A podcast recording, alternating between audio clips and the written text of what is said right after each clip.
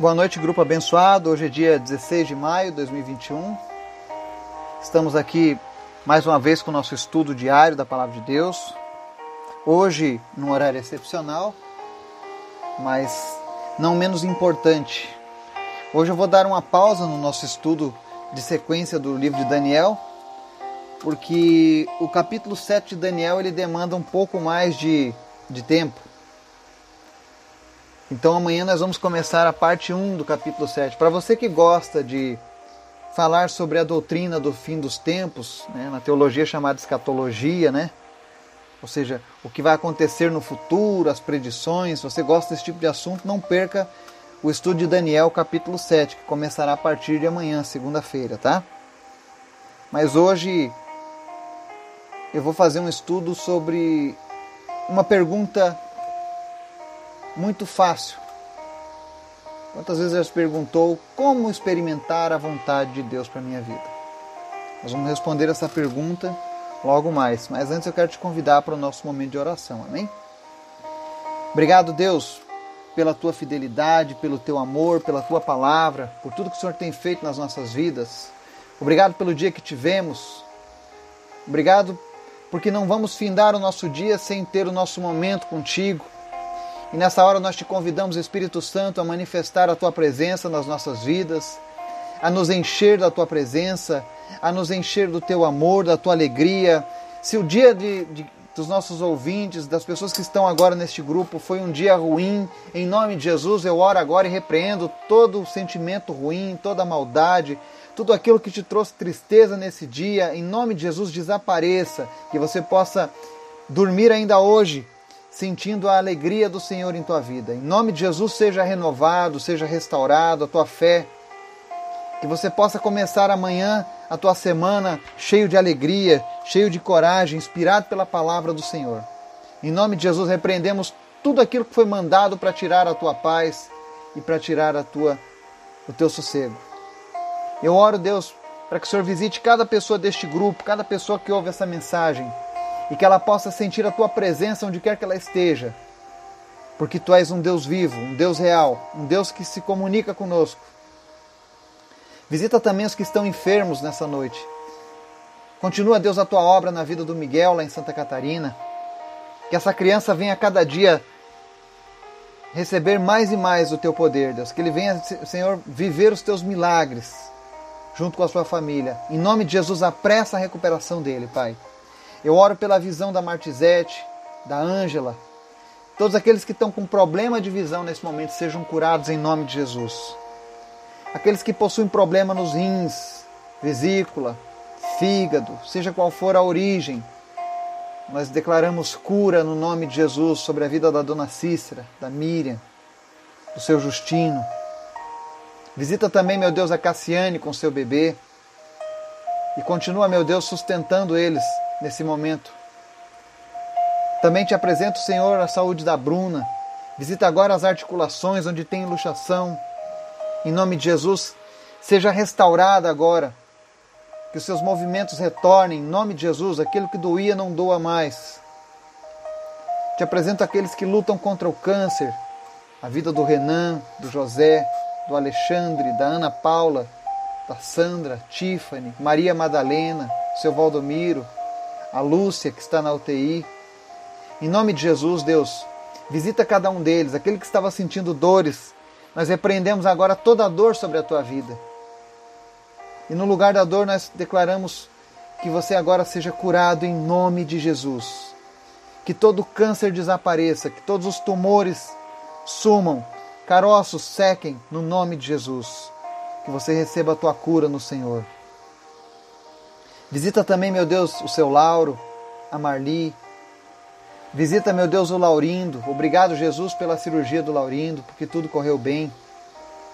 Continua, Deus, soprando fôlego de vida sobre ele, sobre a sua família. Continua, meu Deus, inspirando e motivando essa família com a tua palavra, para que eles cresçam cada vez mais em ti, Jesus, e que eles possam contemplar ainda mais a tua glória, Deus. Também te apresento a vida do Gabriel. Te, te agradeço, Deus, pelo resgate do Gabriel por tudo que o Senhor fez na vida dele e da sua família. Obrigado, Deus, por cada uma dessas famílias que tem nos acompanhado, que tem te buscado, que têm lido a tua palavra, que têm orado, que têm, Senhor, intercedido uns pelos outros. Obrigado, Jesus, por essa grande família que o Senhor tem criado no nosso meio. Obrigado, Deus, por cada vida. Te apresentamos as crianças lá do orfanato no Togo, pedimos em nome de Jesus, toma conta deles, supre as suas necessidades. Te apresentamos também, Senhor, a nossa nação. Tem misericórdia do nosso povo, Deus. Já não bastava a corrupção, essa pandemia veio para aumentar ainda mais, Senhor, a maldade dos nossos governantes. Então nós te pedimos agora em nome de Jesus, visita agora, Senhor, cada prefeito, cada governador, cada deputado, senador, o nosso presidente, os vereadores, enfim, as autoridades constituídas. E Deus traz paz, traz entendimento da tua palavra. Repreende a maldade do coração dessas pessoas. E em nome de Jesus, livra a nossa nação, Deus, deste mal. Livra o nosso povo, em nome de Jesus, dos desmandos dos nossos governantes. Livra o nosso povo, meu Deus, dessa pandemia. Que em nome de Jesus seja encontrada uma cura definitiva para essa pandemia. Mas até lá que todos experimentem a cura dessa humanidade, que é a tua palavra, Deus. Tu és a cura que este mundo precisa, Pai. Se revela, Deus, nesses dias para aqueles que ainda não te conhecem. É o que nós te pedimos em nome de Jesus. E fala conosco, Deus, nessa noite. Amém. Então, essa noite a gente começa o nosso estudo com a seguinte pergunta: O que eu devo fazer para experimentar a vontade de Deus na minha vida? Talvez você já conheça a palavra de Deus, tenha uma religião, mas talvez você nunca tenha experimentado o cumprimento da vontade de Deus na tua vida. E é normal que a gente se questione em algum ponto das nossas vidas sobre essa questão. Porque tantas pessoas relatam que têm vivenciado, que têm experimentado o cumprimento da vontade de Deus em suas vidas e às vezes a gente se sente de fora dessa promessa. E aí começam as perguntas: o que está acontecendo? Será que Deus não gosta de mim? Né? Será que não é verdade o que está escrito na Bíblia? Falam tanto de Deus fazer a sua vontade, que ela é boa, que ela é isso, que é aquilo, mas eu não estou experimentando nada disso, eu só tenho luta, só tenho dificuldade. Mas no livro de Romanos, capítulo 12, versículo 2, se você puder, acompanhe isso na tua Bíblia. A palavra do Senhor diz assim: Não se amoldem ao padrão deste mundo, mas transformem-se pela renovação de sua mente, para que sejam capazes de experimentar e comprovar a boa, agradável e perfeita vontade de Deus. O que é que o apóstolo Paulo está nos ensinando aqui nessa passagem? Que Deus quer que nós experimentemos a sua vontade se cumprindo em nossas vidas. Sabe aquela história, as pessoas, ah, Deus é que sabe. Né? Se Deus quiser, nós não precisamos ficar apenas na palavra, mas nós precisamos experimentar isso. Deus tem uma vontade para cumprir em nossas vidas. E ela não é cheia de incertezas, ela não é dolorosa, pelo contrário. A palavra diz que a vontade de Deus ela é boa, agradável e perfeita nas nossas vidas. Então, quando a vontade de Deus se cumpre nas nossas vidas, é essa sensação que nós temos porque a vontade dele é sempre boa. A vontade dele não é de coisas ruins para nós.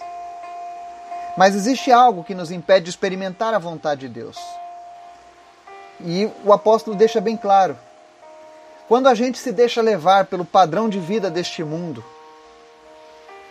quando a gente permite que a nossa mente continue escravizada pelo pecado e pelos rudimentos da nossa sociedade, a gente deixa de experimentar a vontade de Deus. Não importa o quanto você conheça da Bíblia, não importa quantos anos você tenha na sua religião, não importa o quanto você se considere justo aos olhos dos homens, se você não conseguir se livrar da escravidão do pecado que esse mundo impõe na sua vida, você não vai conseguir experimentar a vontade de Deus. O mundo ele tenta impor um padrão nas nossas vidas, que é contrário à palavra de Deus.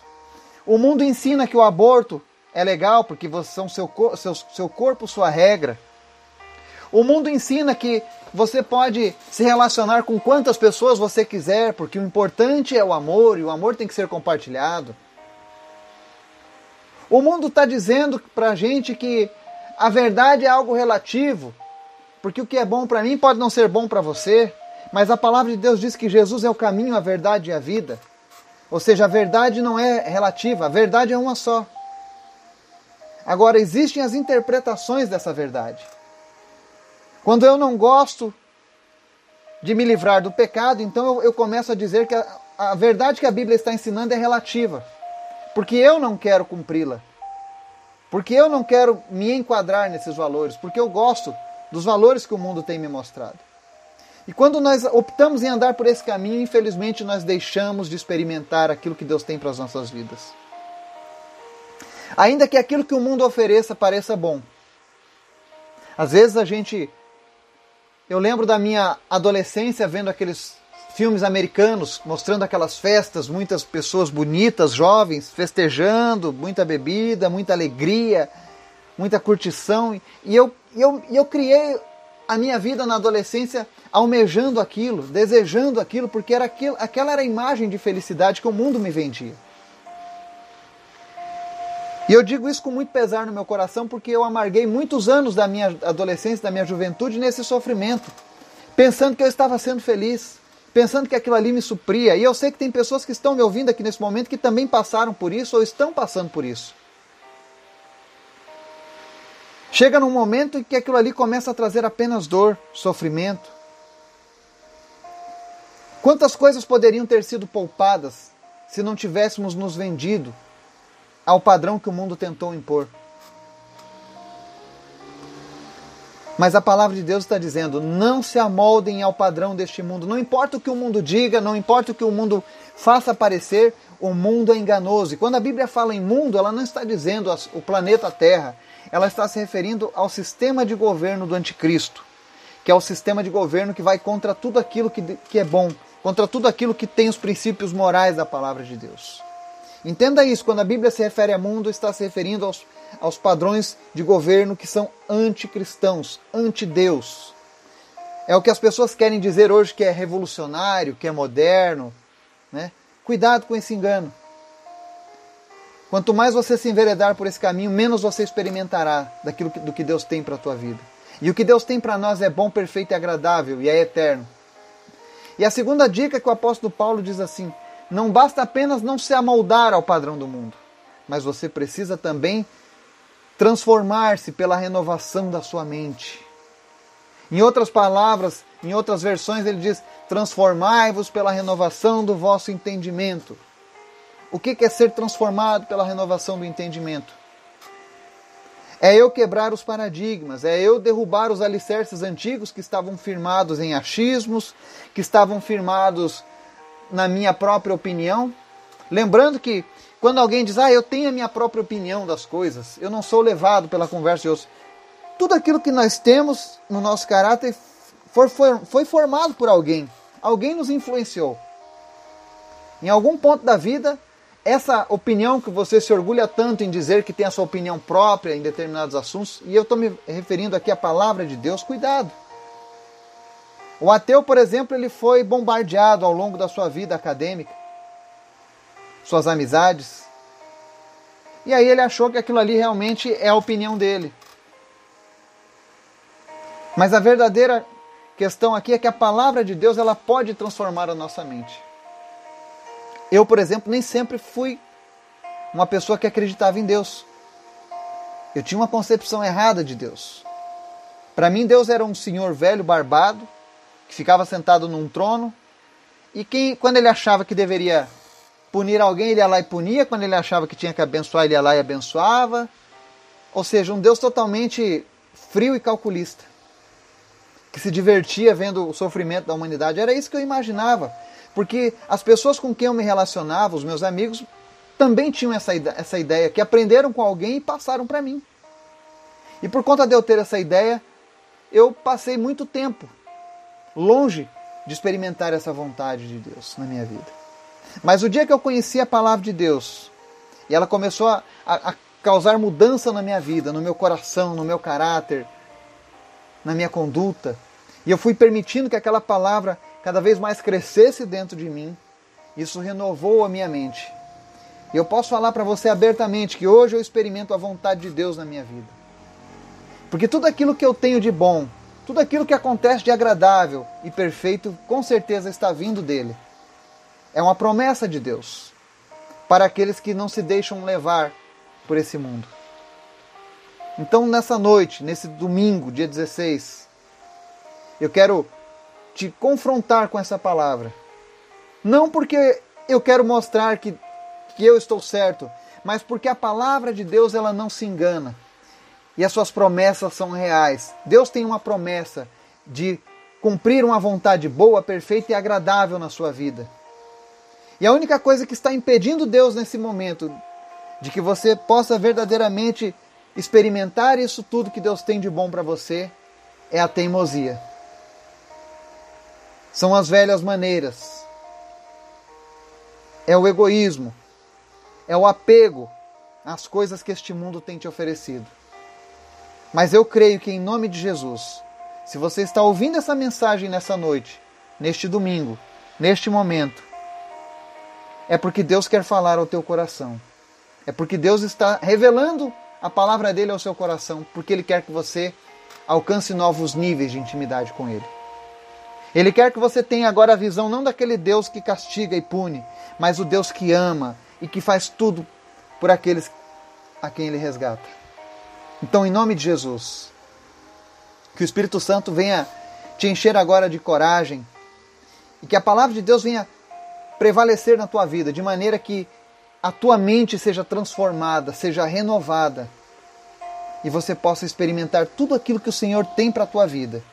Para que assim como eu, você também possa chegar diante de outras pessoas e dizer: Olha, Deus tem algo maravilhoso para realizar em nossas vidas, porque a vontade dele é boa, perfeita e agradável.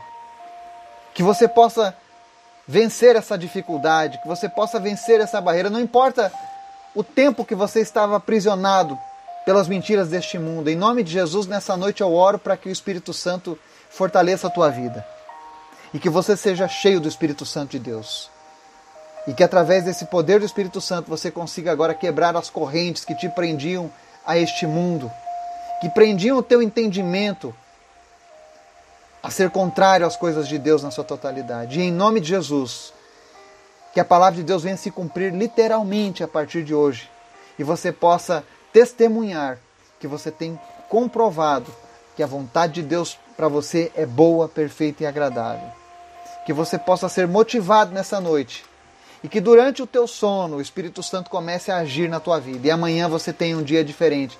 Não importa as dificuldades e as barreiras que você vai enfrentar amanhã Deus cumprirá a vontade dele na tua vida.